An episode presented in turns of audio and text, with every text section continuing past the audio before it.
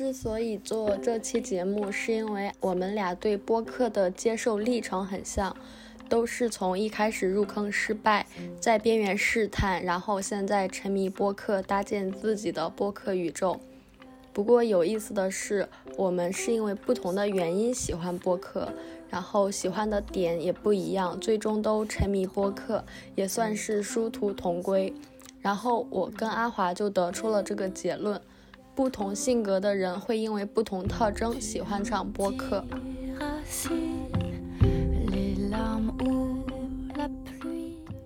和同学在讲自己为什么做 UP 主的时候，有一个比喻我很喜欢。他说，当他了解的越多，他就觉得这玩意儿越有意思。故事、摄影、剪辑、音效、调色，这里面有一个无比庞大的新世界可以让人探索，这也是我们喜欢播客的理由。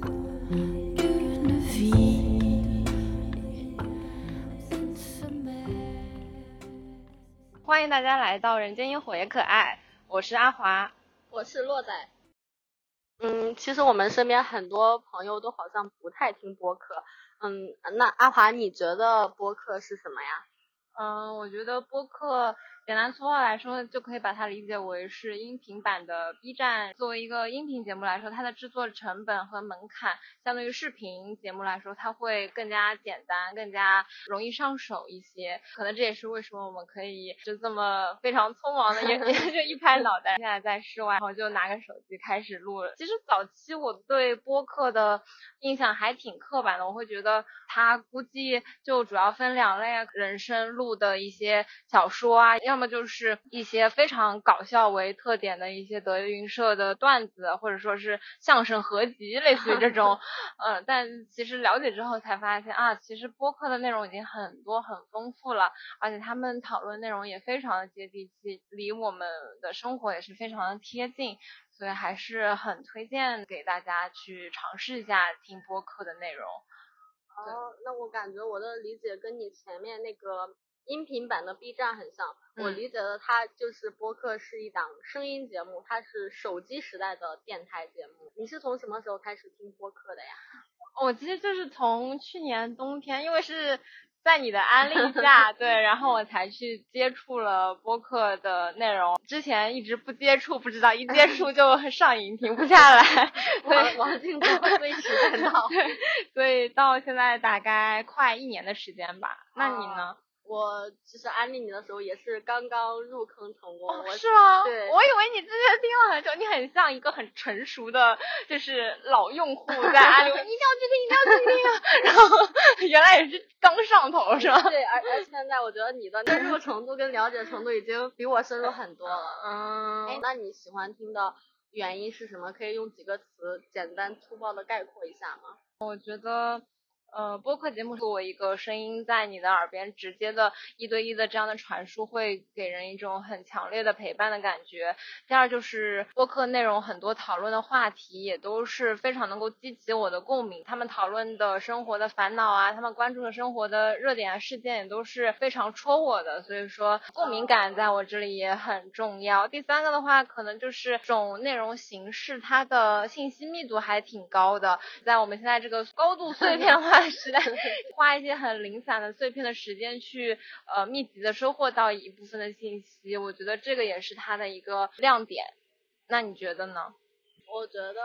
我跟你其实挺像。首先它使用场景很多，就是我可以在。摸鱼的时候听，然后在我做一些机械工作的时候 听。你确定吗？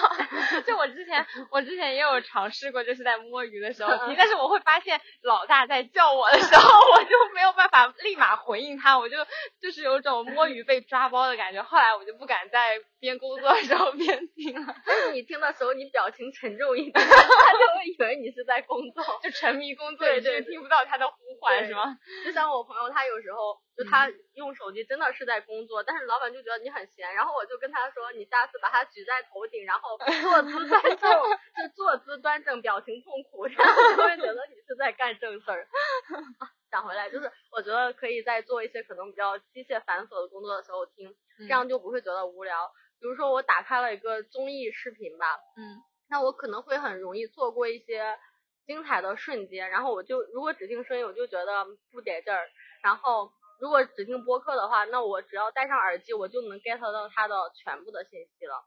还有就是，我觉得它对收听环境的要求很低。就比如说，我就整理房间、打扫卫生、做饭的时候，都可以一边做事一边听。嗯。然后或者是就晚上洗完澡，然后就一边敷面膜一边护肤，然后就慢慢的听播客，就是可能我慢慢的擦身体乳，然后我就去很。听这种很治愈的播客，就就有种 我是日剧女主的 那种感觉，就我好认真的热爱生活，我好爱自己。还有就是它对对眼睛还挺好的。对于我们这种比较浮躁的互联网重度用户，就大家也就习惯了，我一定要就时刻都摄入信息，不然会觉得很无聊。但播客它就又能满足我对信息摄入的需求，然后又能放松一下我的眼睛。嗯嗯。之前有着很火，就是什么微信公众号的推文啊，自媒体就开始做起来了，然后包括从图文现在发展到短视频啊、长视频啊，大家还是非常热衷于用眼睛去接受一些新鲜的内容。但是播客的话，也算是分散了一下我们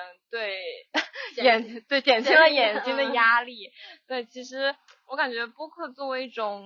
最近比较新兴的内容，它和之前的一些呃视频啊，或者说图文内容，它的区别还是挺大的。对我来说，它最大的区别是在它会更给我一种一对一的临场感。一对一。展开讲讲。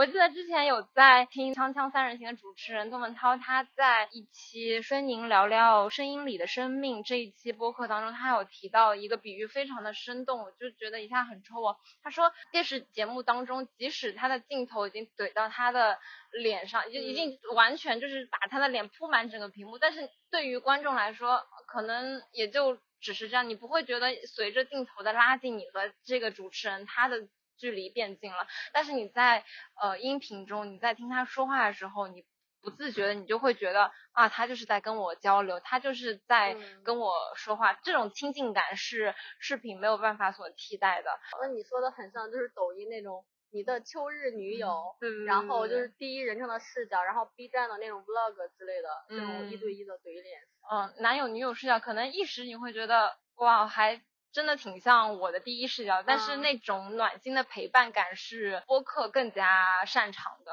而且它在内容的选题上也会更加琐碎一点，就不像我们在做视频内容或者在做呃推送内容的时候。会对选题非常的考究，比如说大家一个自媒体团队，他们会每周开一些选题会去商量啊，我们这周呃你是想做什么，你是想做什么，这个更加有上价值，或者说更有意义，或者更或者更符合我们平台的一个调性之类的。经过几番斟酌之后，才能确定我们 后面的选题是什么。但是播客它其实因为它的制作体量相对来说少一点，它的选题会给我一种很轻松的感觉。就比如说哦，最近天气凉了，我们要不就聊聊天气。最近什么食物很火，要不我们就聊聊食物。就是它是非常轻松愉快，就是对于说话人来说，它是没有什么负担；然后对于听的人来说，它也没有什么负担。关注一些很细碎的东西，这种在一些主流媒体上，其实是我们是很难看到的。但是在这种细碎事物当中，也有他们内涵的一些故事，或者说内涵的一种。很类似小确幸，maybe 这种，点题了点题了，就是人间越火 越可爱。对，所以我会觉得啊，播客很 nice，这也是我入坑也是一直坚持到现在的一个原因。就是它那个成本低的话，你的顾虑就会少很多。哎，那你刚前面讲了说你就是一开始抗拒啊，然后后来又比我还要沉迷，就是你有一个心路历程的变化吗？其实你在给我安利的时候，我之前知道有博客，说我就觉得天呐，我每天上了班或者说放了学之后，我已经脑袋已经连轴工作八小时或者说几小时，然后我下班之后，美好的愿景八小时准点下班，就会觉得我通勤路上我还要再摄入信息，我好累。我我我一开始会觉得天呐，我的脑袋就让它放空吧，或者就听甜歌，对对，就只需要有一点旋律。就是 BGM 伴着我回家就够了，我不想再摄入信息了，所以说我一开始是很抗拒听播客，但是后来就是你给我安利了那个教主的无聊斋之后，我我一开始也是抱着试试看的心态，呃，那个时候我听的第一期应该是呃教主和黄志忠的一个对谈，我记得也是你给我推荐的那期。我每次安利无聊斋的时候就是。就是第一个推荐的就是他。对对对，因为他可能一方面黄志忠也是有一个呃奇葩说的一个对加持在，然后因为我之前也有关注奇葩说，也有关注到这个辩手，所以说还挺感兴趣。因为这些辩手平时在节目上都是一副战斗状态，就是很咄咄逼人，但是他们在节目当中在和教主对谈的过程当中，会发现他很多自身发展，或者说他们在面临一些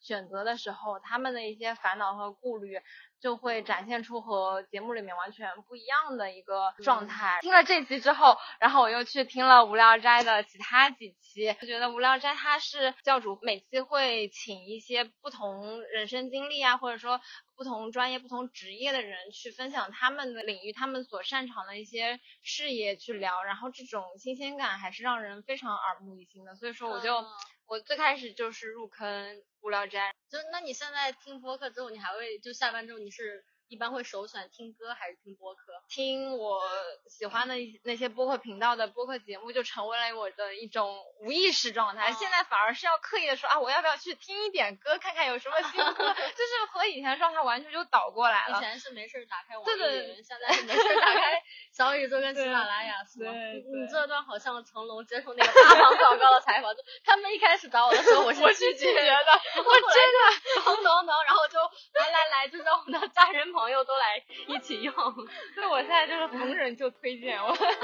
我现在觉得成龙那段可能真的是真心的肺腑之言。嗯。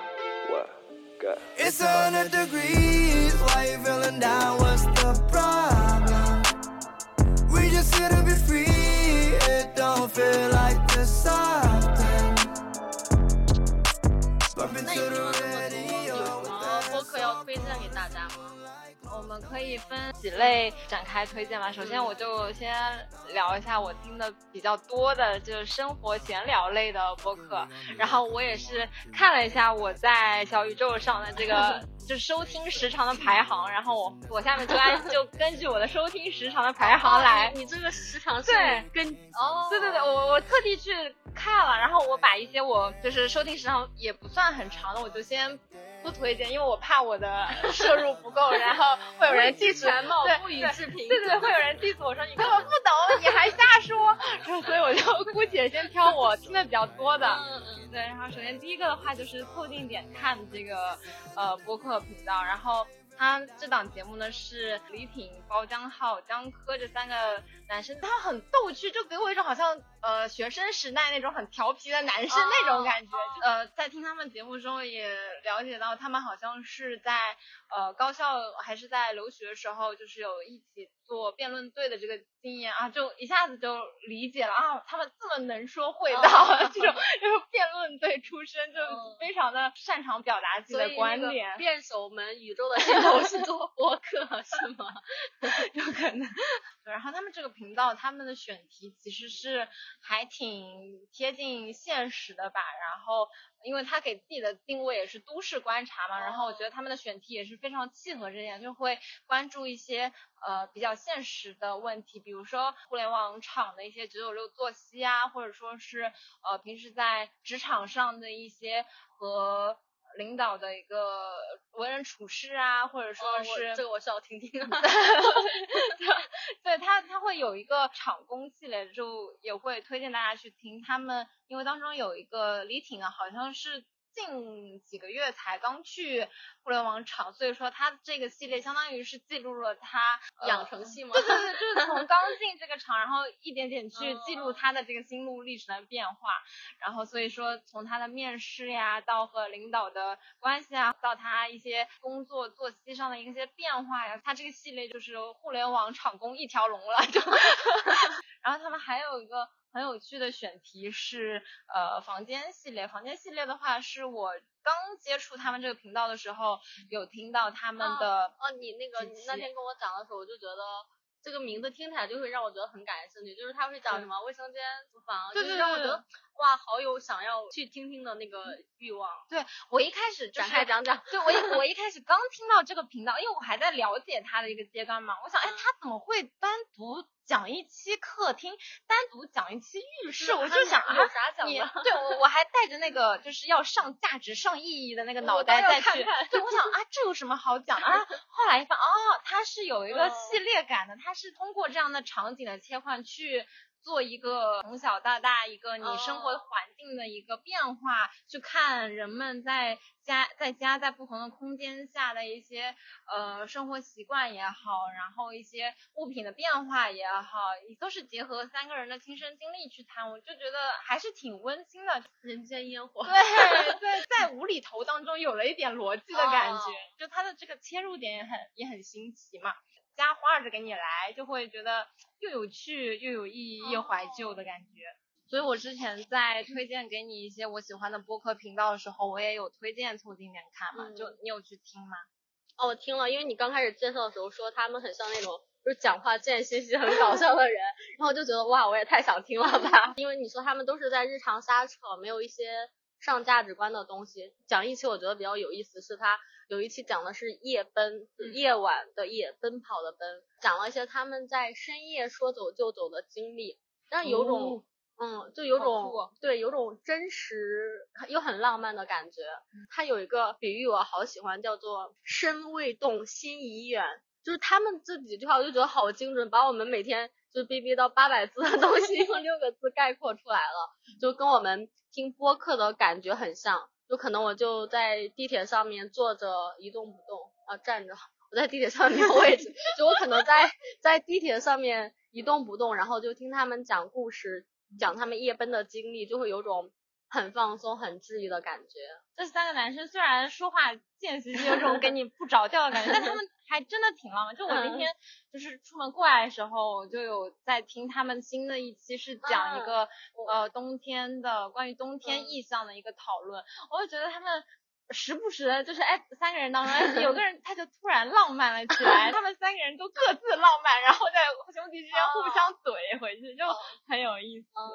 我就继续接着推荐。第二个推荐的话就是路人抓马这个频道，它是呃两个非常有自己观点的小姐姐，一个是叫小松优，一个叫川上，她关注的点会更加的丰富吧，就比如说涉及到一些自己和父母的关系啊，然后自己在亲密关系当中和伴侣怎么处理问题呀，包括前两天有听他们一期对于参加婚礼、对于婚礼的想象这种多维度的一个生活议题，然后他们两个在讨论。也是非常的轻松幽默，有一个很区别于其他频道的点的话，就在于他们两个主持人他的个性其实是非常分明的，然后他们彼此的观点也并不是每次都说，哦，我也是这么觉得，而且而是通常说啊，我不是哎，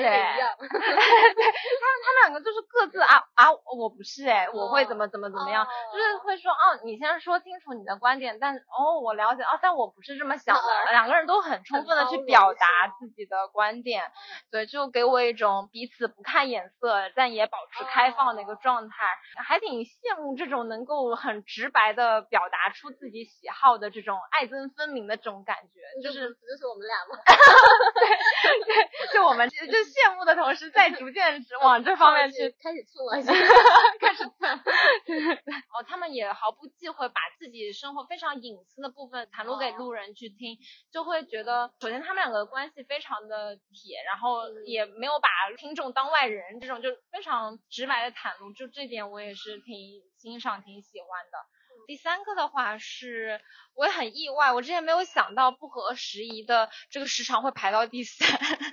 就可能是因为他们每次的时长都还挺充分的。不合时宜是由三个传统媒体人出身的这个主持人，据我了解的话，应该都是之前是做记者出身，所以说他们视角更加丰富，选题的。呃，现实意义也会更加深刻一些。他关注的议题包括有女性的话题呀，然后城市化的话题呀，啊，还有在世界格局下国际关系呀，然后对，而且每次都是在不同的城市进行一个连线，给我的感觉就是有种格局打开。他们他们关注的视野打开，然后同时他们在聊问题的时候，探讨深度也很深刻。他在引领我去思考，可能那种平等的感觉会相对欠缺一些，会有一种一些前辈在。呃，引领我去关注一些更加宏观的问题，更加关注一个呃全球性的一个话题的这样的视角。我之前非常有感触，也是很推荐的一期的话，就是他们之前有个叫呃年轻关乎的不是年龄，而是在时间流逝中勉励保护的天真这一期，就是。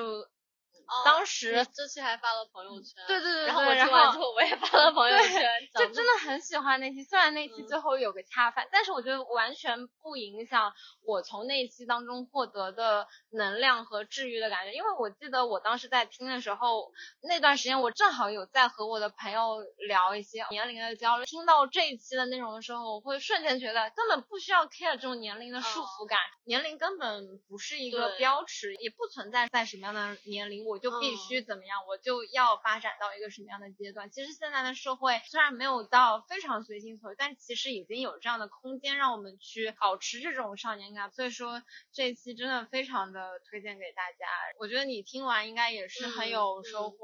他说什么？他毕业挺多年，可能有了一些积蓄和一些时间，继续进入校园，是我之前几乎完全没有考虑过的。就感觉好像，嗯，我毕业了，然后我就彻底离开校园了。但是就是没有人规定说你离开了某个阶段，你就不能再做某个事情了，自己会可能被社会。影响吧，自己很潜意识的就坚定哦，我某个阶段我就不能做某件事情。那其实我们可以继续保持一种独立思考，然后你很勇敢、包容的去接受一些不同的事情。因为他这一期感觉那个少年感的这个词，我们俩都很有感触，对，而且现在感觉这个词也好火。是吗？对啊，对，你不觉得吗？大家就是公众眼中的少年感是什么？保持一种少年的天真。我一开始对少年感的理解好像是什么，不什么归来仍是少年，历尽千帆归来仍是少年吗？我那个时候理解的少年感，可能就真的是少年，保持一种赤子之心，呃，相信一些善的力量，或者说类似这种。但是我觉得。听了这期之后，对少年感会有种，他不一定别的非要是那种哇，我很坚持。其实他也可以那种很温和，只是说我可能遇到很多挫折，但是我每天看到的都是积极阳光的东西，然后我还是很真诚的去面对一些事。对于没有接触过的事情，会保持一种包容啊、理解的心态吧，而不是说那种就我都。什么身份，什么年纪了，我怎么能这样这样呢？对对对对对对，就是很多人会聊到是有一定资历之后会有一种固执，就这也可能也是为什么很多老人大家会说是固执的老头，或者就要么就很固执，要么他就很端着。听了这期之后，会觉得少年感也是一个面对变化的一种坦然。无论你在什么样的年龄，或者说什么样的阶段，你都可以去走出你的舒适圈，去做一个改变。说我们现在在这个状态，可能十几岁、二十几岁，你要想保持少年感，就感觉是一件挺容易的事情。但是你如果年纪长大之后，就有种我在。逆流逆风的感觉，就是我想要保持少年感，我需要努力，然后才可以做到。对，就是按照社会的那套秩序来，是最方便、最轻松的，对吧？就我觉得所有走这种小众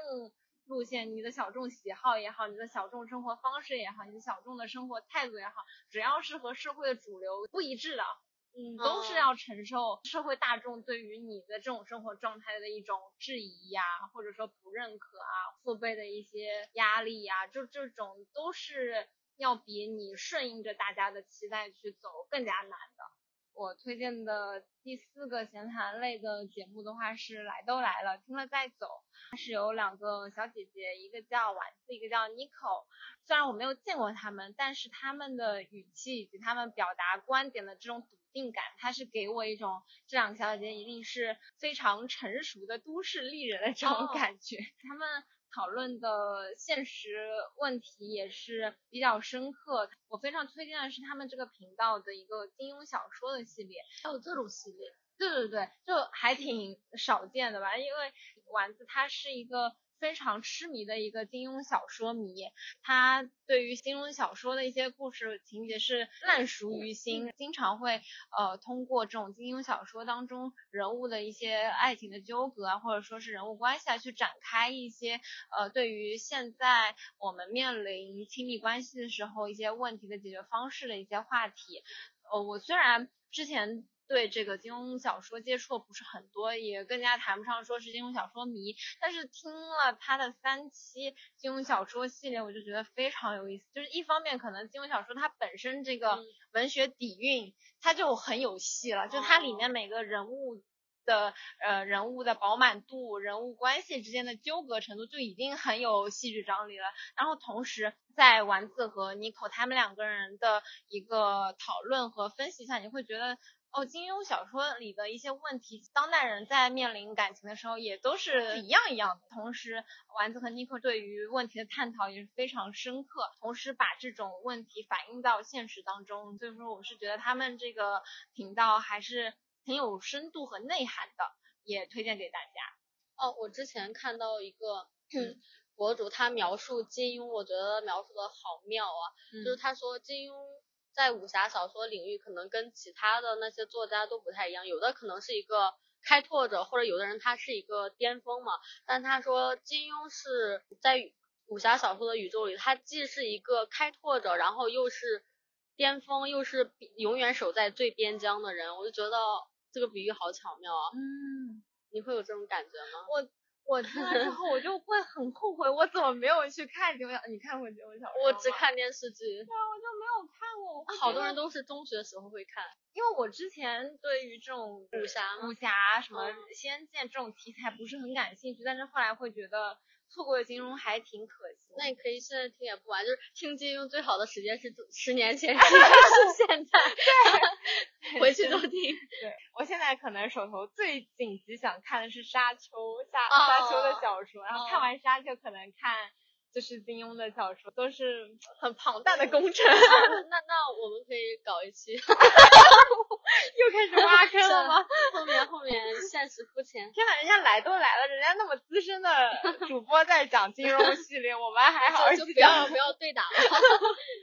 啊，好了，现实肤浅。好的好的，然后这也是我推荐的。嗯，最后一个就是闲谈类的播客，这个频道也是两个小姐姐啊，对吧？就是两个小姐姐的播客频道还是非常多，哎，比如我们人间烟火也是，也是这样，配置上我们稳了，四舍五入成了。然后两个主播 Iris 和别笑谈话的风格会给我一种很温馨、很温暖、很笃定的感觉，然后同时他们的一个些选题非常的贴近我们的日常。生活也是非常关注细节的，比如说他们有聊季节，呃，对于秋天的记忆，中秋节的时候就抬头看看月亮这种，聊美食的时候。比如说他们有一期，呃，早饭你要吃好点这一期，就是他们在盘点各个地方不同的早饭，我就觉得哇，就我我那时候我我听的时候我正好在上班的路上，我就把我给听饿了，我就觉得天呐，我太馋了，我好想，就是因为他们节目里面两个人说说的也很饿，你知道吗？然后我听我听着也好饿，我就好想去吃，但是你只能去。楼下的便利店买个 包子，对，就是播客节目很丰富，但是现实很露骨那种感觉。双十一那阵，他们还有出过分享彼此的购物车呀，这种呃。那这真的就是音频版的 B 站，B 站就很多那种双十一开箱。对对对，但是 B 站视频可能。大家看到的都是更多是安利给大家的，但是他们在聊的时候会去年买的洗脸仪，什么到现在都还没有用之类的，就会有一些自己踩雷或者说是一些比较失败的购物经历，也都会分享给大家。就会给我一种，它不是一个种草项，更加是一个分享生活分享项。他们频道对于自己的定位有一句话，我觉得非常戳我：自知肤浅，但是不害怕肤浅。他们关注的东西细碎又如何，肤浅又如何？但是生活中这些恰恰是这些细碎的点、肤浅的点，也是值得我们去关注的。那就很像，有点烟火越反正我会觉得，可能大家越来越关注这种。宏观的东西，就是你跟别人聊天，就感觉你要，呃，什么聊聊什么科技理念，你到三十五岁，各种很大的，但是其实柴米油盐酱醋茶，人间烟火也可爱。就在聊一些很宏大议题的时候，确实那些议题是需要有人去聊，需要有人去。提出来，但是会觉得好没有温度，就是会觉得好很冰冷，或者说很中性吧。但是在谈这些很细碎、很生活的点的时候，好像它更贴近我们的喜怒哀乐，因为我们的日常生活其实就是被这些小事填满。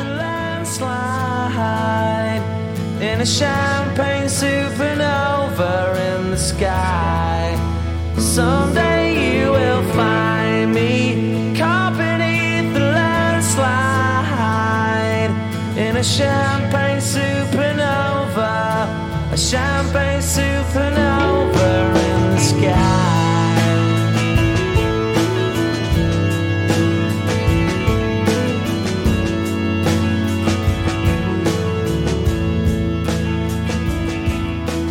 Wake up the dawn and ask her why. A dream, a dream, she never dies.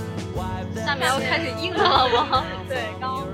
享完一些比较轻松愉快的生活闲聊类的节目，然后接下来的我主要就是推荐几个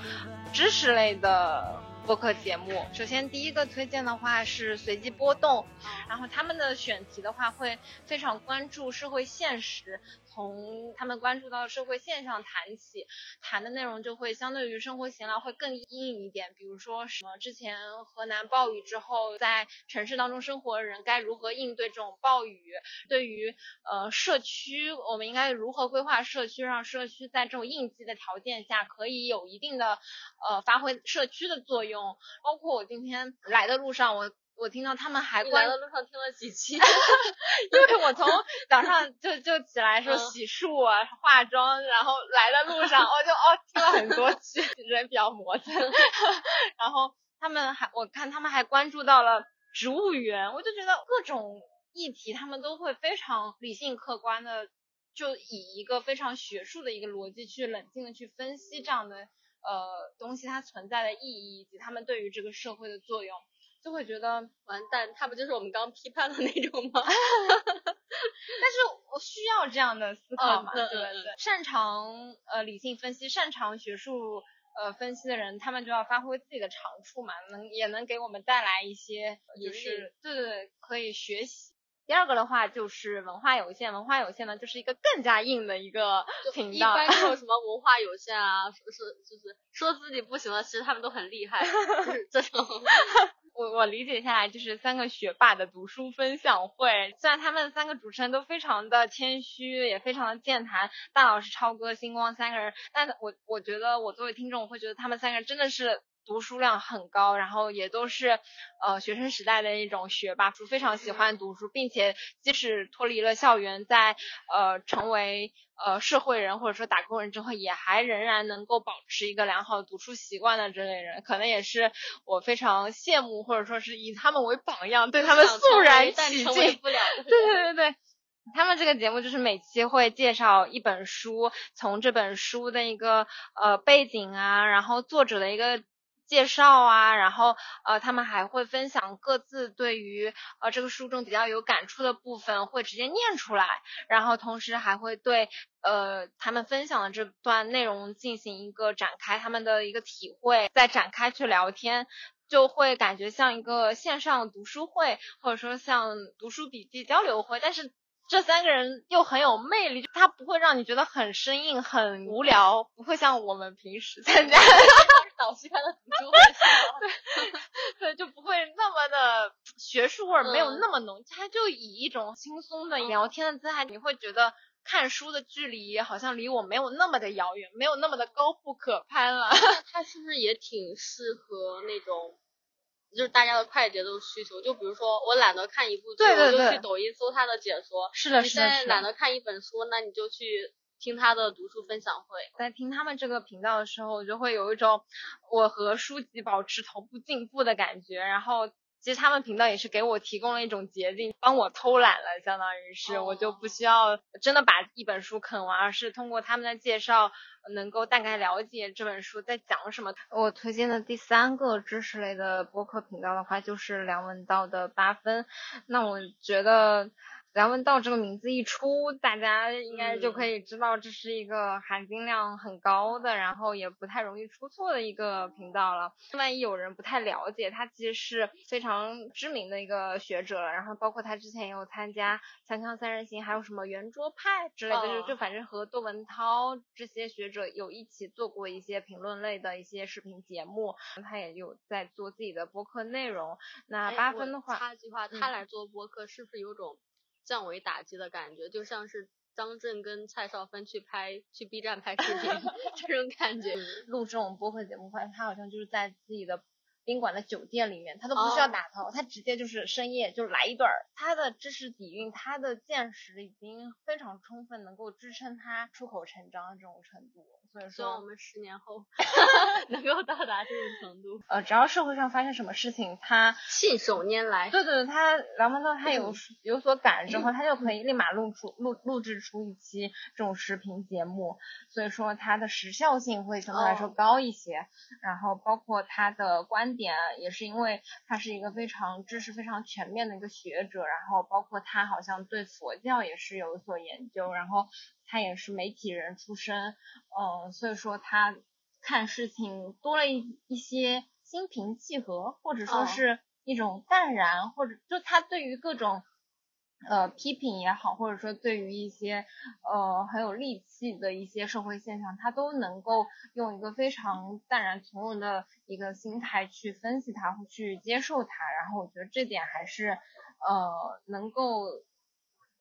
帮助我在我看待这些社会现象的时候，提供提供一种新的一个路径。比如说，呃，之前的东北限电呀，然后阿富汗政权的变更啊，在早之前复旦教授的杀人案，就是他会非常紧跟各个社会的一些，就很像就是音频版的时评。我觉得他的节目能够。呃，给我一种我在面对这些社会现象的时候，我是有这样的理性的方式去看待它，去分析它的，就不会像嗯，我看一些呃新闻节目，哦，发生了 A B C D，但是并不会细想这些 A B C D 的内涵是什么，或者这这些事件发生与我有什么关系？可能平时就是哦知道一下，哦哦。呃，什么呃，东北开始限电了，但是并不知道它背后的由来是什么原因。所以，所以东北限电背后的由来是什么？它好像是和电力网和煤，好像煤是商业的一个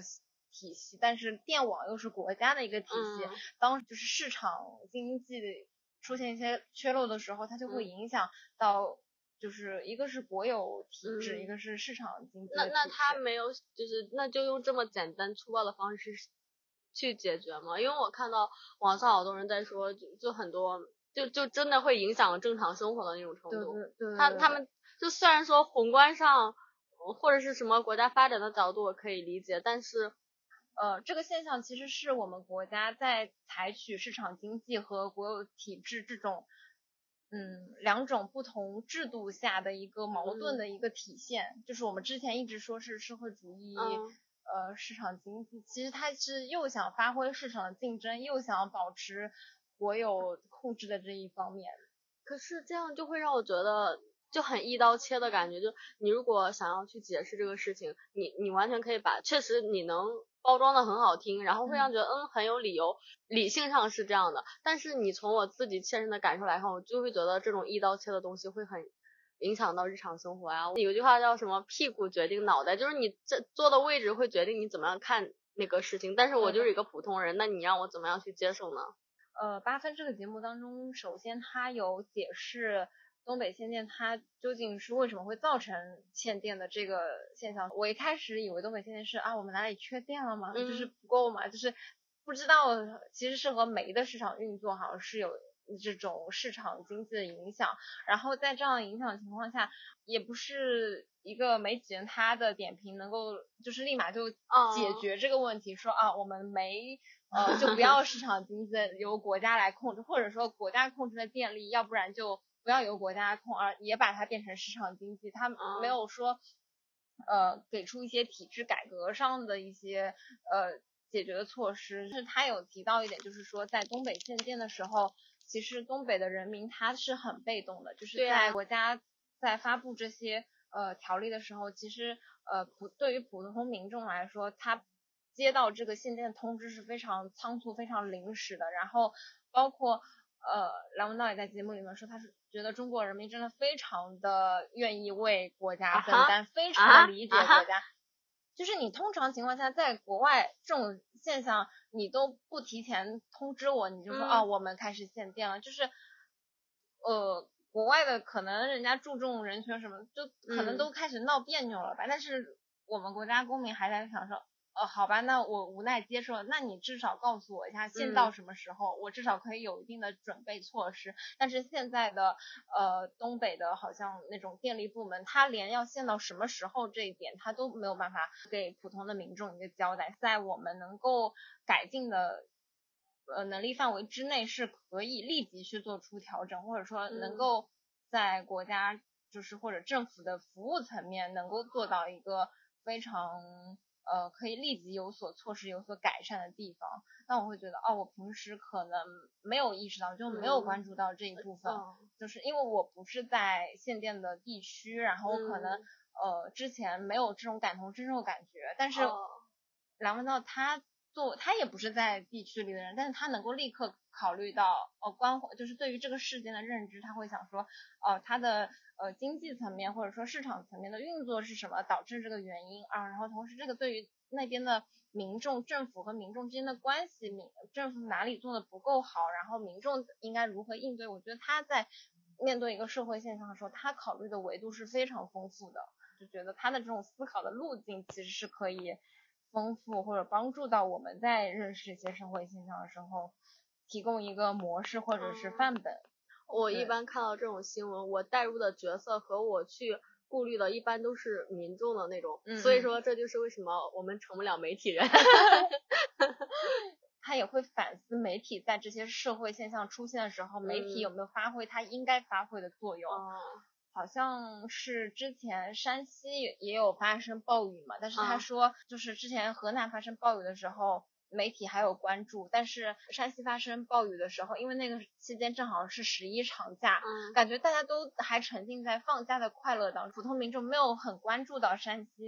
暴雨的这个现象。他说，OK，因为大家都是民众，大家更加关注是自己生活。但是，那你作为社社会媒体、新闻媒体，你是吃这碗饭的，那你有发挥自己的作用吗？我觉得他会有这样的一个对于自己前行业的一种反思。我会觉得，哦，就。还挺深刻的。哦，你这个节目听了也好长啊，嗯，就像听一些有趣的课那种感觉，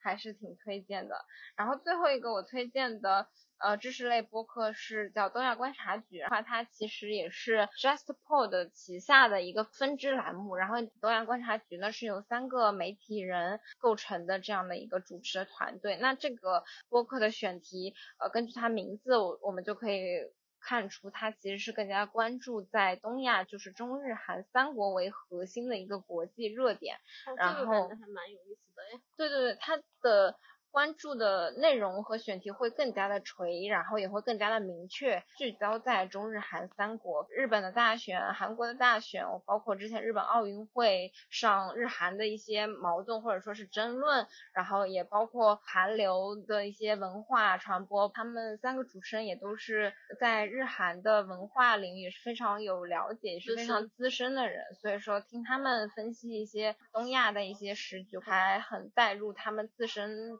所学的一些历史的纵深感，所以会觉得还挺有趣。因为我自己对于日韩也还算文化对挺有兴趣的吧。除了这几个知识类的频道的话，呃，还会推荐两个偏女权主义一点的。知识的频道，但是因为这两个播客我听的呃时长没有那么长，所以说我在这里就不展开了。一个就是宇宙乘客，一个是海马星球。我相信关注女权主义的听众的话，可能会呃非常呃熟悉这两个频道。这两个播客的话，他们其实是呃非常硬核的一些女权主义的一些。节目，然后对于我来说的话，我可能不会期期都听，因为他们每期它的呃女权色彩都太强烈了。对于现阶段的我来说，会觉得太过激进，或者说太过强烈。女性确实是承担很多，但是我觉得现阶段我还不想，我 还不想反省的这么深刻。所以说，我对这两个频道的话，我不会每期都听，但是会。偶尔他们在呃热播榜的时候，我会点进去听一下，然后会给到一些女权上的一些警醒或者说是警示作用，就是偶尔哎来一点，就是啊让自己有这个敲响警钟的感觉，偶尔提醒一下，对，偶尔提醒一下，但是我不会高频度的摄入，不然就搞得一个人都太亢奋。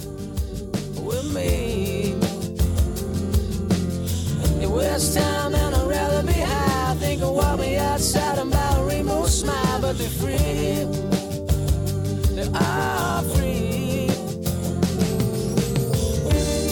rainbow smile, but they're free.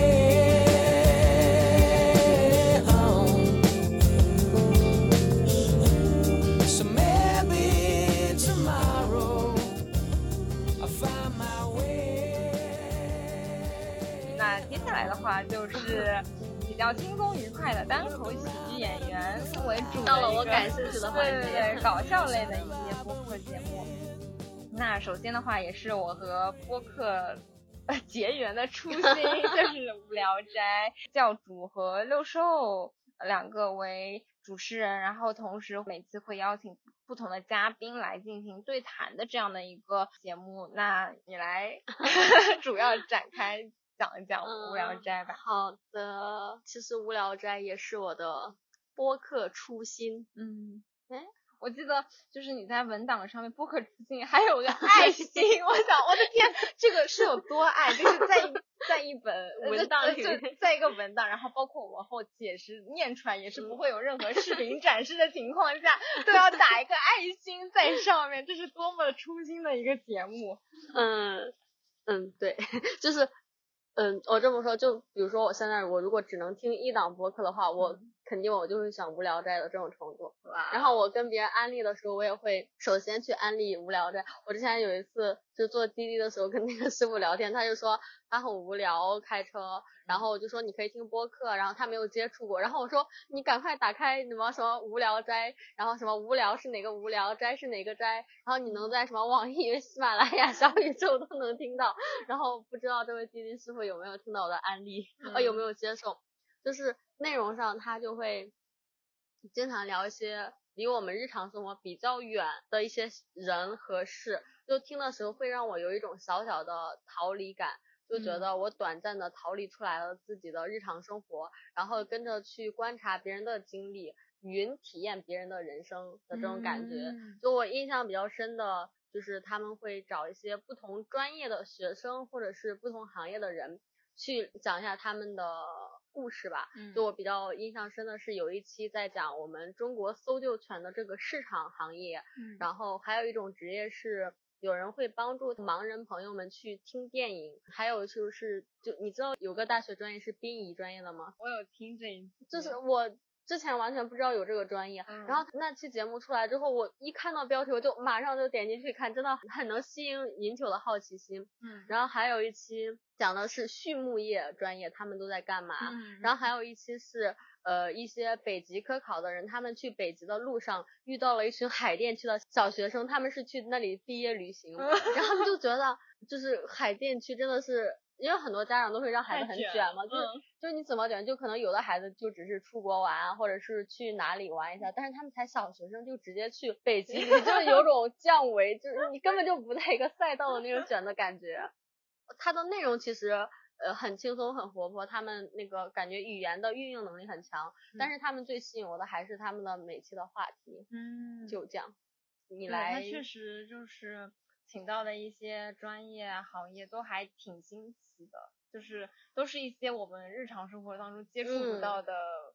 朋，就是朋友的朋友的朋友可能也接触不到，就听不到这种故事，只能从。教主的一些对谈当中，接触到这些人，他们具体在干什么，去了解他们的生活。我接着第二个推荐的呃搞笑类节目的话，就是叫《西塔路》，它是呃喜剧联合国的喜剧演员，主要就是有 Storm、江小黑、狒狒。喜剧联合国的这个团体的话，是一个上海色彩非常浓的一个公司。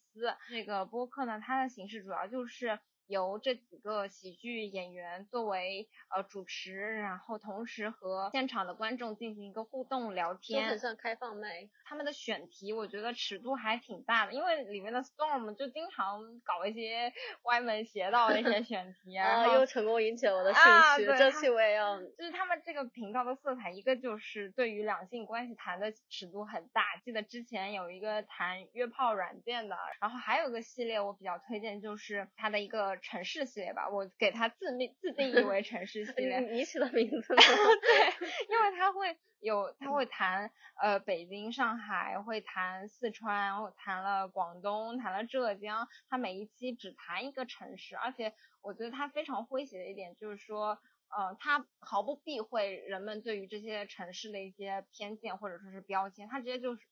在场就直接问，哎，你们是不是觉得？浙江人就是很有钱，或者说是不是觉得上海人就是很抠、很会算计？他们他就是会是会直接毫不避讳的去直接从这些城市的标签入手，通过线上的讨论去现场拆解这些标签，去拆解这些偏见。我觉得而且是用诙谐的语言去去直接面对这些标签的这样的方式，我会觉得还挺有个性的。那所以说，听完这些是不是会让自己内心更强大？就别人如果以后再 Q 到你的家乡去黑的时候，你就会用那种幽默的态度去化解它。对对对，现场的观众有一些就是来自这些城市，有一些也是在这些城市生活过很久的人，会觉得大家不同的人、不同经历的人，对于这样的一座城市，他的见解和印象和记忆都是不同的。然后你对于这些城市的理解也会更加多元一些。那很适合我们这种。就是鄙视链底端河南人，就是这样。你在接受那些鄙视链的时候，你就可以用幽默的态度 去去化解。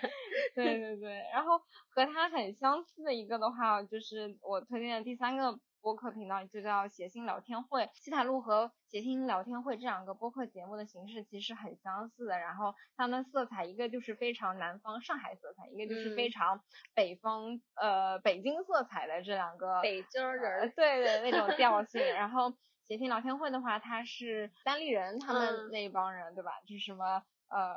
六兽石老板对对吕东郝宇，就是他们几个人作为主持，然后去和。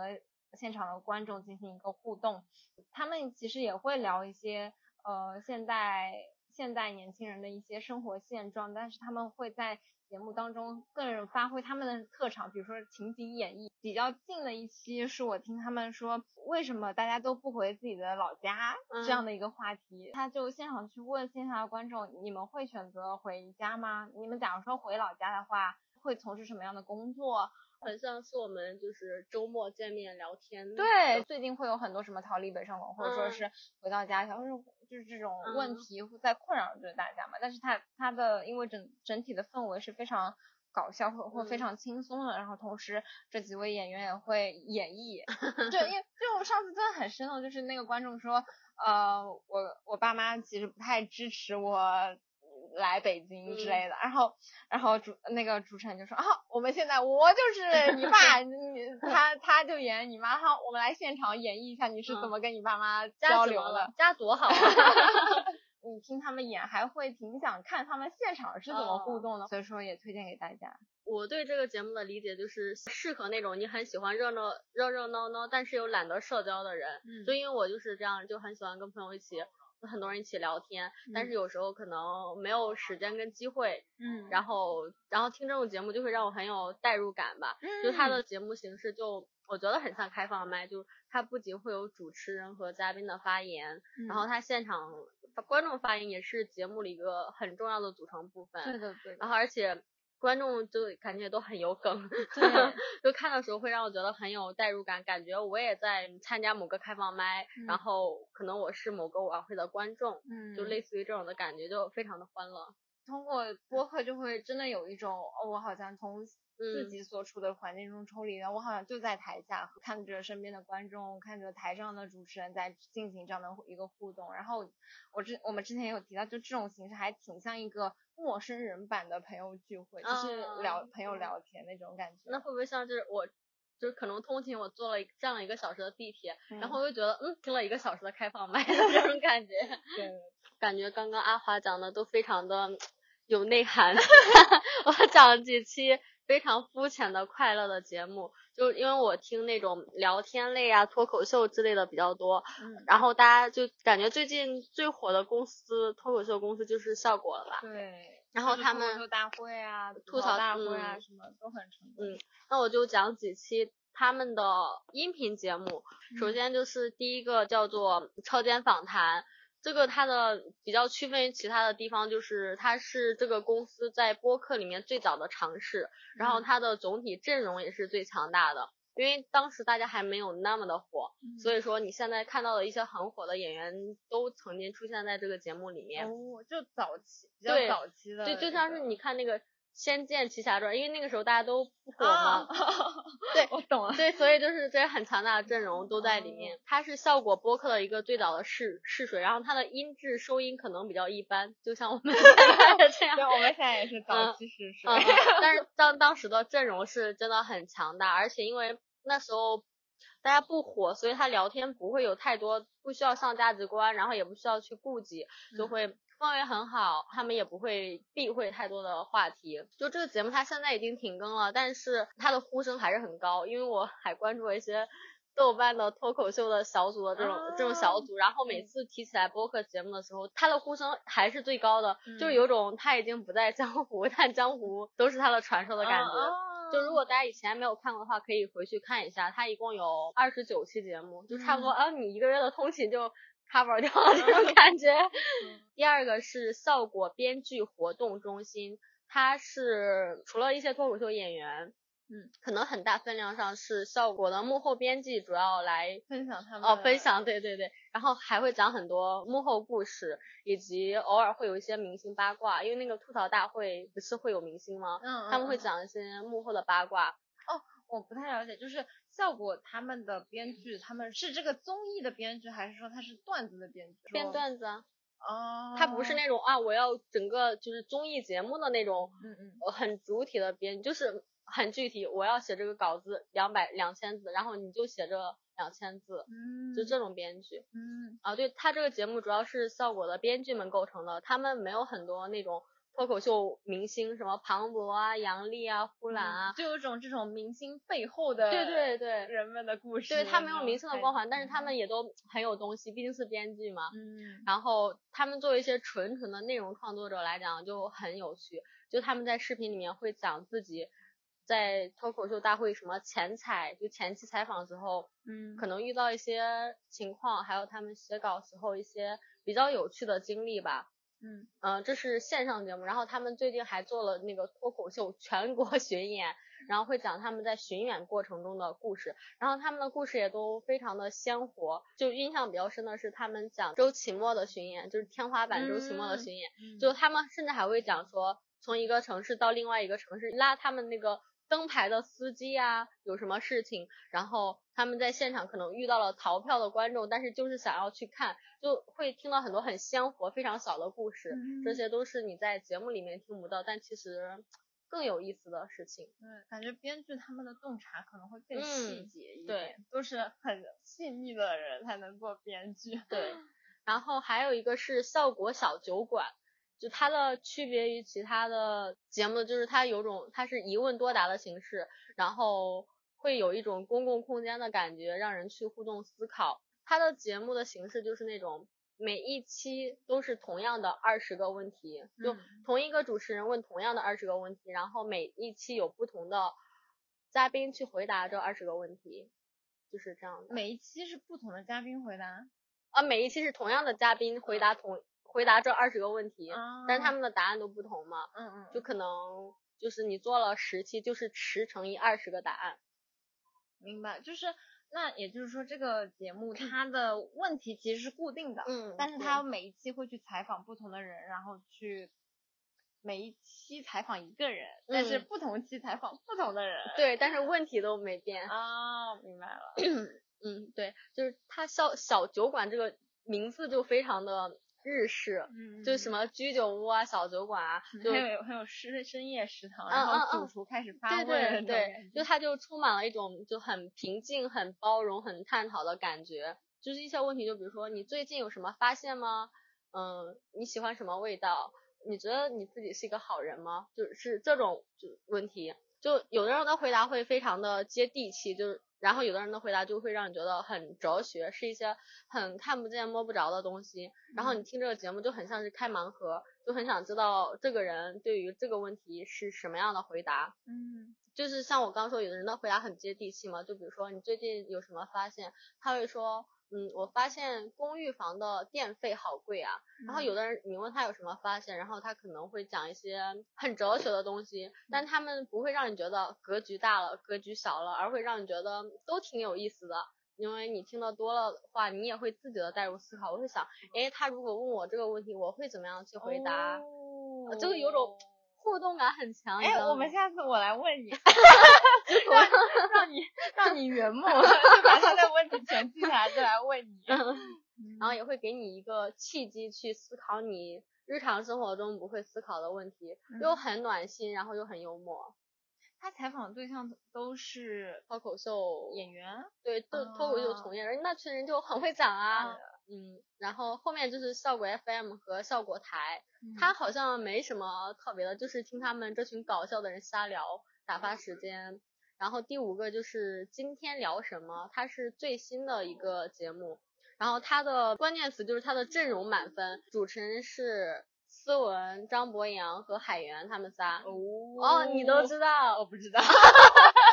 我不知道，就是他们三个算是脱口秀里面比较顶流的几个人了。嗯，是比较早期火出来的是吗？对，就早期火，现在还火。嗯那种嗯，像思文跟海源他们，甚至是最早一批，就可能李诞跟他的老板说，哎，我们一起创业，然后我们要挖一波人过来，就直接喊了他们哦几个。元老级，对对，就是公司还在初创阶段就加入的人。哦，还有一期我听节目的时候，就最搞笑的是李诞好像是跟那个叶导他们要创这个节目嘛，嗯然后就去全国各地找人，然后思程璐就是思文的老 前夫，就是呃呃思文、海源、程璐他们仨是之前在深圳做的嘛，然后有一期就是说服了他们之后，然后就是。他们老板还会跟李诞说，你要去机场去接程璐，就哪怕这件事情敲定了去接的时候，就也要让李诞去接，怕被别人截胡。哦 就这种他是那种主持人平均质量最高的节目。哦，嗯，他们而且因为他们几个都是比较早年的，有共同的经历，他们接梗又都很快，就是绝对不让一句话掉在地上。都是老手。嗯，对对对对。那我除了这几个轻松一点的，啊，我上升一下我的人设，推荐推荐几个新闻节目，人设包袱 好重。就是一个是新闻类的节目，一个是三十六课，三十六就是那个数字，课是氪金的氪。对我之前有关注这个呃公众号，但是嗯我还就是不太经常听他们的语音。其实他们一期节目很快，而且讲的东西就是很简洁、很精准，就不像我们，就是我可能每天早上我刷个牙的时间就听完了。然后红星新闻的话是算是深度新闻，就前面那个是比较快节奏、比较新的，嗯，然后红星新闻就是。互联网最后的，就是有种新闻界最后净土的感觉，就他们会是音频版的那种深度报道，因为现在深度报道本来就很少嘛。对啊，然后我好意外，我就没想到这样的一个传统媒体还在嗯做播客节目。我也好久没听，就是一期几十分钟，然后讲一条新闻，就感觉还蛮有意思的。他是会把自己的深度报道的文章念出来吗？还是说会把深度报道它的这个过程用播客形式重新梳一遍？更偏向于文字稿，但是更跳脱一点。它就是属于建立在文字基础上的跳脱和和活泼，哦，就这种感觉。我们推荐完播客节目之后，也可以再推荐一下自己比较推荐的播客平台。啊那我的话就是喜马拉雅和小宇宙，我觉得嗯嗯你更资深一点，你来吧。我一开始我一开始听无聊斋的时候，我那时候还在 QQ 音乐上听过一阵。我都无语了，我当时是让想让你听喜马拉雅，就每次我推荐什么播客的时候，我就会推荐一些专业的平台，然后别人就、网易云不行吗 网易云不行吗？对，那个时候就会觉得啊，我还要为了这个专门下个 app，好累哦，就是，所以我一开始是在 QQ 音乐上面听的，所以嗯就是早期的那些呃，因为我还去看了我的那个收听记录，嗯就是我在。小宇宙上的收听记录其实没有追溯到最早，就最哦，我想想，哦，我最早是在 QQ 音乐里面听的。后来我发现了这个宝藏平台小宇宙，然后就会觉得小宇宙进来打钱 不给我们一个推荐，我也不合理。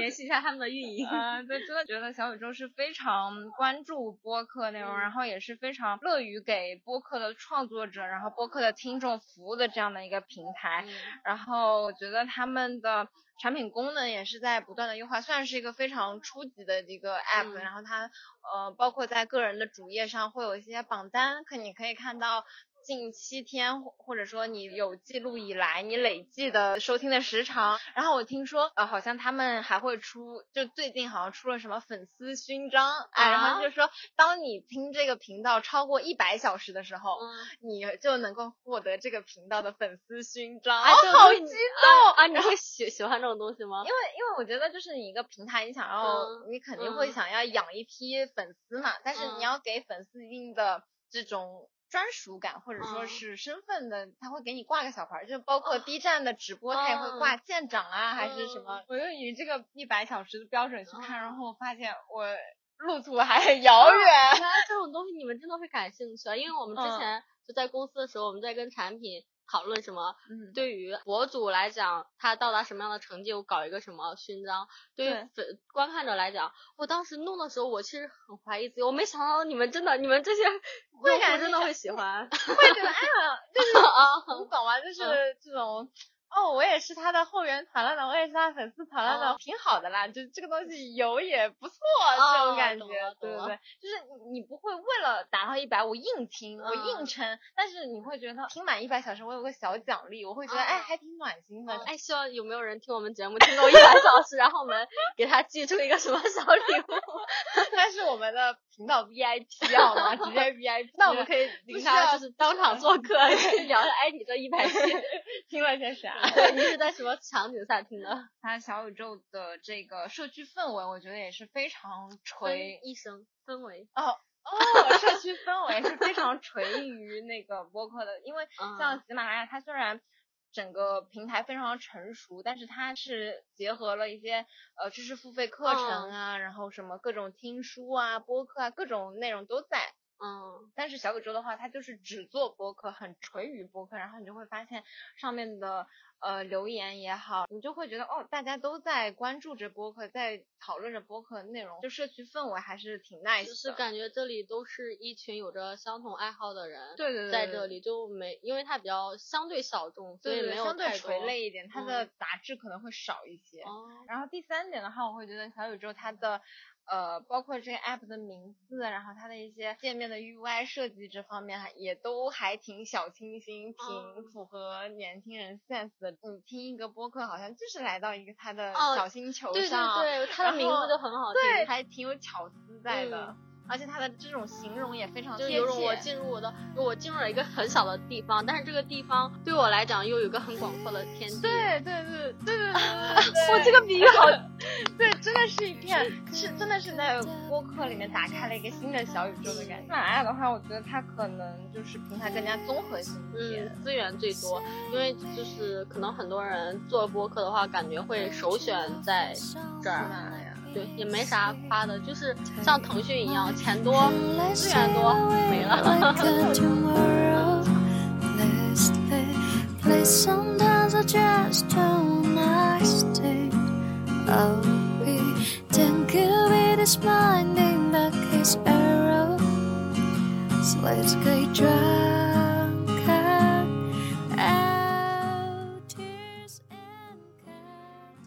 推荐播客节目和推荐的播客平台这一部分就先推荐到这里。到了升华部分，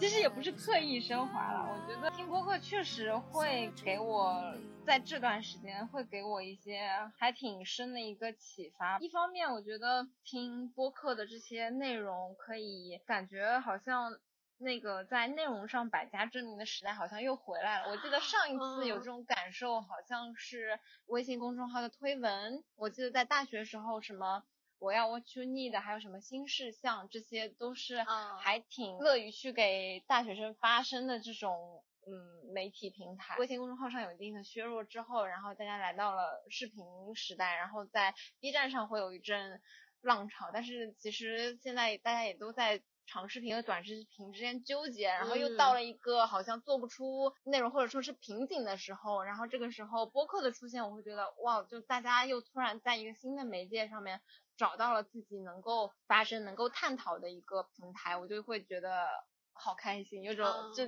对。然后第二个，呃，播客对我的意义的话，我会觉得，嗯，作为用户来说，我觉得它既是一种呃声音的陪伴，它也会给我很多内容上的共鸣。这点其实我们前面在形容我们为什么会喜欢上播客的时候也有提到。嗯然后我觉得对于现在年轻人来说，可能社交的渠道也会变窄，然后可嗯能大家都会呃生活都是两点一线，可能社交机会也会变少，然后会觉得可能在播客这样的平台上会产生出这样新的一种以基于大家对播客喜爱而发展出的一些兴趣圈层的一些社交，maybe 以后可能会去一些我们喜欢的频道的一些线下活动，哦或者说是喜欢脱口秀开开放麦，就会去到他的线下去呃嗯。进行一个这样的互动或者社交，然后会想这些场合下会不会开拓一下自己的眼界，或者说是人际关系，或者说是丰富我们的一些空闲的一些时嗯间。我感觉对于现在的我们来说也是一种新的开拓吧。但是就是在写这段意义的时候，我会想说，因为我在想要推荐内容的时候，我会嗯突然想说，天呐，我听了，我会觉得我当时听的好开心，但是我现在听完隔了一阵，我天呐，他说了什么，就会一下想不起来，然后我就想说，啊，天呐，我要去重新再去嗯。把它再从头再从头到尾听一遍嘛，然后就会觉得，呃，这也是播客的一个弱势，可能它的即使它的那个陪伴和它的共鸣的会的这种感受感触是相对来说比较短暂和及嗯时性的。啊，就是相对于文字，它是一直哦。保持在那边，你可以温故而知新，或者说你可以，呃，他给你的印象会更加深刻一点。但是你在听一个内容的时候，你当下你听过去会觉得哇，好触动我，然后或者说啊，好搞笑，或者怎么样，或者说我很有很深的感触。但是你在过了一段时间之后，你会觉得啊，天呐，我现在想不起来我那一刻嗯为什么会那么触动，为什么会那么这一点会不会是一个播客的一个缺陷，或者说哦是在内容感知上是一个短板吧。还有一个的话，就是在它视频为王，或者说是视频占为一个媒介主流的一个时代。这样的一个音频的媒介能够像文艺复兴一样的就哦再次火起来，也是觉得挺神奇的，对不对？就是以前在听广播或者说在听电台的时候，谁能想到，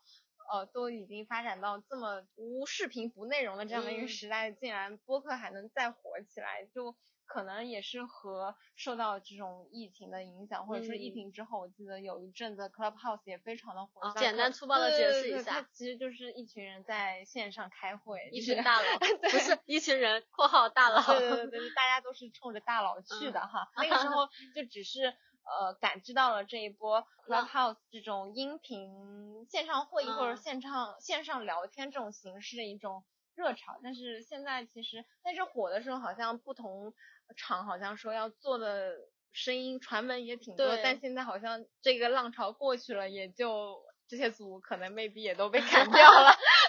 但是在那之后，好像播客它作为一个呃可以精心准备或者说是剪辑之后的一个节目，它嗯正在它火的一个呃过程当中，听到很多我们在关注的播客的频道，他们的主持人也会在说啊，不可能火多久呢？或者说这种音频的形式会不会只是在疫疫情之后短暂的这么昙花一现？其实大家也嗯都不知道下一个内容的浪潮口会选择谁，所以说其实大家也都是在一种做内容的享受和一种对于未来流行的一种未知的一种焦虑当中。啊但是我觉得其实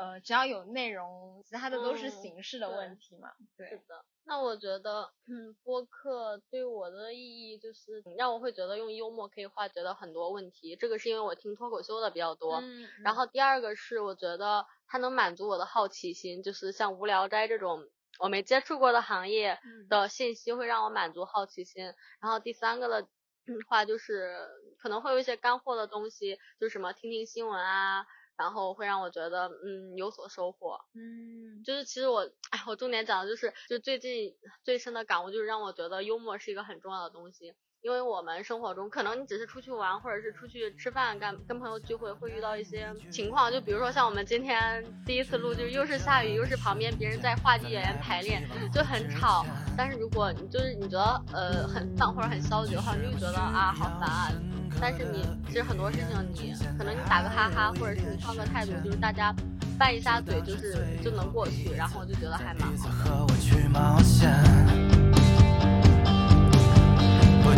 划过发尾的指尖，还有冰就。我们前面也聊了很多，就是我们是如何入坑播客的，然后也是一些我们对于播客的见解和理解，同时我们还推荐了很多我们非常宝贵的一些喜欢的播客频道和播客的平台，然后上头的，最近上头的，对，最近真的很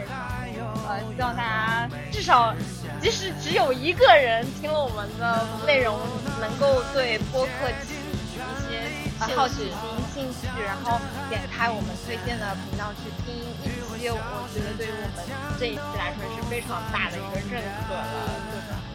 希望能够安利成功。啊，那我们这期节目就到这里了。对，希望有下期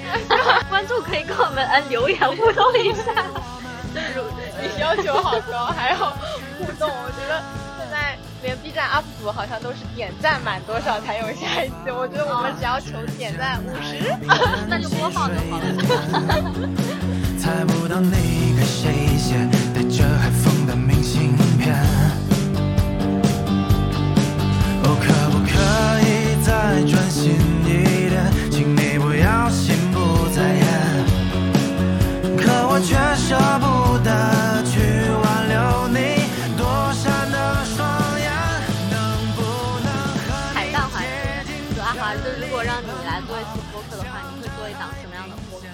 我在想这个问题的时候，其实也有一个比较理想化的构想啊，就是现在虽然我们做的都是一些非常即兴的一些内容，但是就是以后把它作为一个长久的事业来想的话，我可能会想做一个偏分享、偏安利向的一个，也是生活观察或者说是闲谈类的节目，然后关注的内容可能会偏。呃，生活日常和文娱领域相关吧，因为自己平时可能也是这方面的关注比较密集就是自己的兴趣爱好和自己的特长都在这里。啊，对，就是发挥自己的长处，对吧？嗯呃，就是扬长避短，嗯，哎，就避短，就是说不要安利好书。对我一开始也我我也还是把安利好书放在里面，其实我嗯主要在后面啊，主要就是啊。安利好的影片呀、好剧啊，然后包括我们呃生活中遇到遇到的一些好物啊，甚至是说我今天听到的非常动人的一段旋律啊，或者说在街上听到的一段声音啊，我觉得其实这种很纯粹的分享，好像现在在播客里还比较少，但是它这种就很像嗯视频里面的那种绝美的那种美景，或者说很哦治愈的美景的那种。对对对对，我会觉得这种分享也是。呃，很有意义吧，就是记录一些大自然的，或者说是人文社会的一些声音。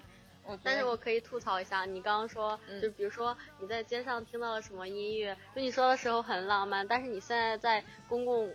场所你听到的都是什么危险危险危险，好久不见，然后还有什么什么一二三，什么爱就像蓝天白，就是 你听到的不可能是那种对所以说这才体现出你难得遇到一个好声音，你记下来，啊就就就必须要把它记录下来，分享给大家，因为大家平时实在听了太多聒噪的声音了，就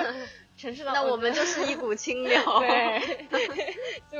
体现出这种分享的珍贵的。然后同时，假如说偶尔能够看几本书，也可以推荐一下，这是对于我我的人设的一嗯个期待，好吗？我要饱读诗书，嗯好吗？有点文化底蕴，好吗？就是你你你之前说安利好书的时候，我以为就是你就整个都是做读书分享的嘛，嗯然后就想，比如说我们的小目标是做五期节目，那可能期数都已经到了，但是我们的知识储备一滴都没有，就这种感觉。看来它只是一个立人设的工具而已，那就还好。可能 maybe 以后只有一百期，然后只出现了一期，一百期，天呐，我说就长远的规划啊，行，对，然后第二方面的话，可能是分享一些自己的生活状态、生活情绪，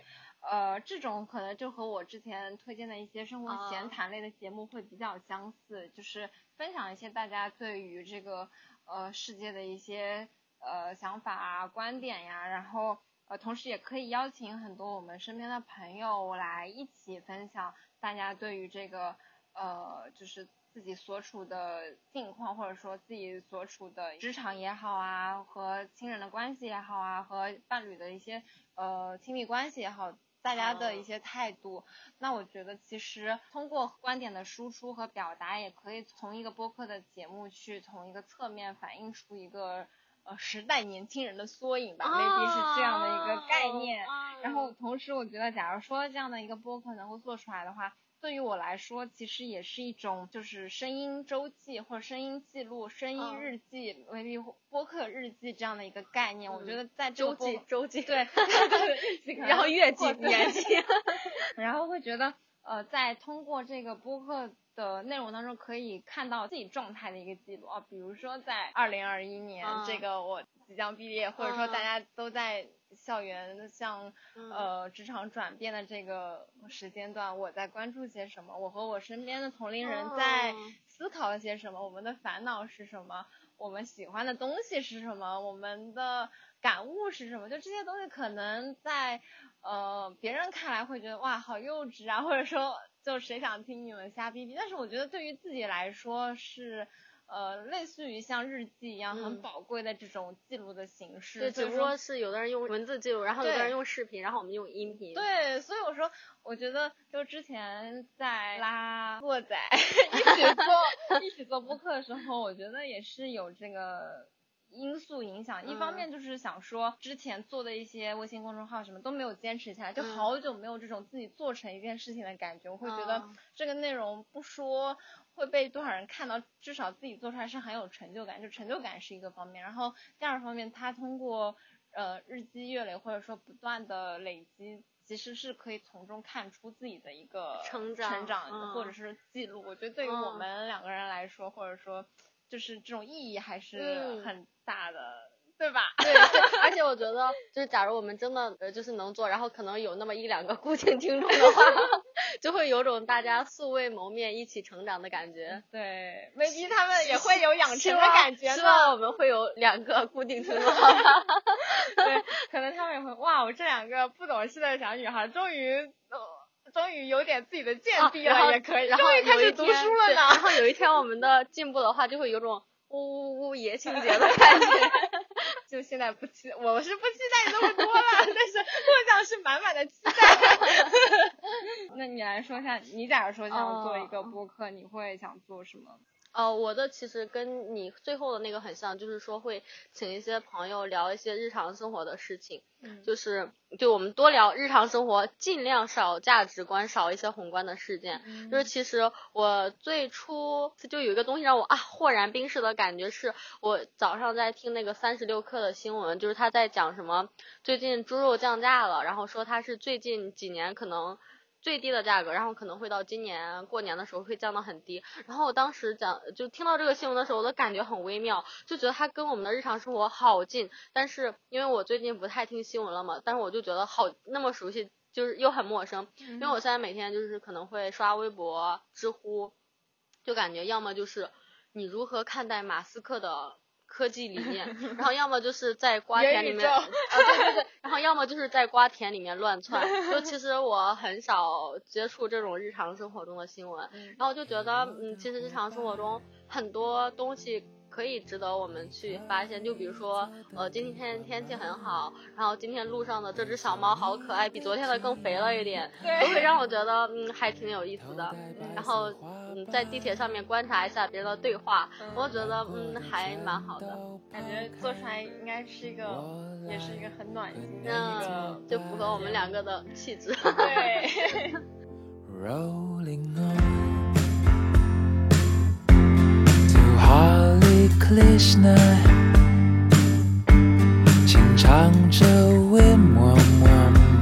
在 rolling rolling on。最爱你的梦，一起唱着为我希望有人在评论里面催更。那我会很开心。哎，那是不是应该预告一下？好，我们下一期，目前初步嗯，初步构想是，呃，因为我们俩就是阿华他看的韩剧贼多，然后有很深刻的体验，然后我现在是在韩剧相关的平台工作，然后我们俩会聊一下大家刻板印象里面的韩剧，以及现在的韩剧宇宙是什么样的。对，这个这阵子由于游戏太火了，所以我们也可以顺带蹭一下热度。对，感兴趣的话，订阅我们的频道。就这样吧，好羞耻啊！行行，拜拜拜拜拜拜。